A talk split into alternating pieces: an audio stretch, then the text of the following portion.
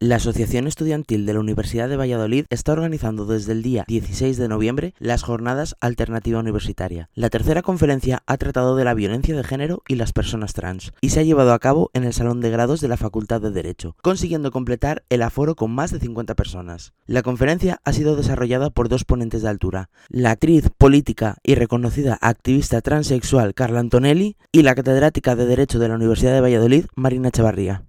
La primera en hablar ha sido Carla Antonelli, centrándose en la lucha de las personas trans en cualquier ámbito de la vida, destacando la discriminación que sufren día tras día por parte de aquellas personas que se autodeterminan feministas, pero que según sus declaraciones no lo son tanto.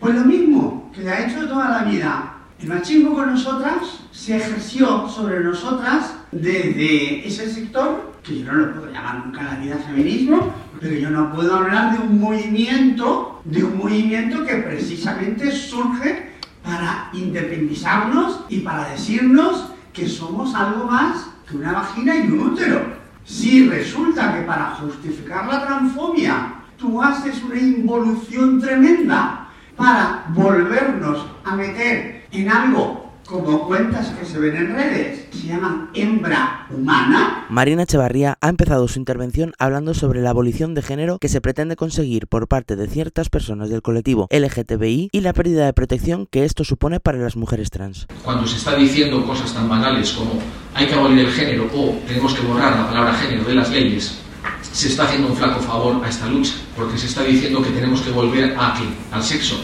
Por dejar de hablar de género, no eliminamos el problema. Para finalizar, Marina ha sido la encargada de mostrar a los asistentes las herramientas legales que amparan a las mujeres trans frente a la violencia de género. Este tipo de charlas son muy importantes para crear espacios seguros para que estas personas trans que sufren todo tipo de violencia y sobre todo para mostrar que aunque a veces una persona LGTBI sienta que está luchando solo contra el mundo, esto no es así.